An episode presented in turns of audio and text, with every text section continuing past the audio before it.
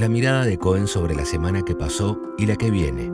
Escrito por el equipo de estrategia de Cohen Aliados Financieros. Lunes 14 de noviembre de 2022. Con la tensión cambiaria cada vez más fuerte y con una inflación sin signos de moderación, los inversores se refugian en instrumentos de corto plazo y siguen cargando de vencimientos de deuda en pesos a la transición electoral. Hasta fines de 2023, habrá que afrontar vencimientos con privados por casi 9 billones de pesos, el doble que este año.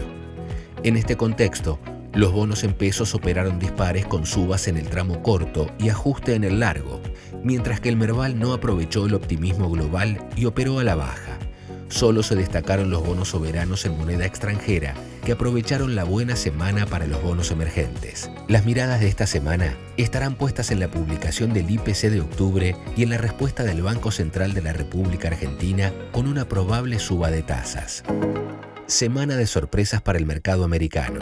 Por el lado electoral, no hubo marea republicana y el Congreso quedó repartido con la Cámara de Representantes para los republicanos y el Senado para los demócratas, lo que seguramente dificulte la aprobación de medidas clave del gobierno de Biden. La otra sorpresa fue el dato de inflación de octubre, que dio por debajo de lo esperado, aunque no creemos que esto cambie la hoja de ruta de la Fed que continuará subiendo la tasa de interés.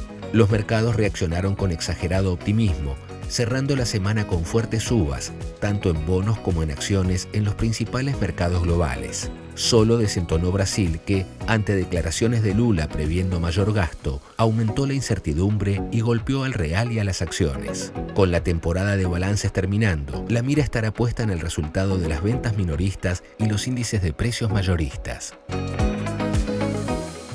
Presente informe publicado por CONSA. Su objetivo es brindar información general y no constituye de ningún modo oferta, invitación o recomendación de inversión alguna ni oferta pública. CONSA no asume responsabilidad alguna explícita o implícita en cuanto a la veracidad o suficiencia de su contenido. Todas las opiniones o estimaciones vertidas están sujetas a las variaciones intrínsecas y extrínsecas de los mercados.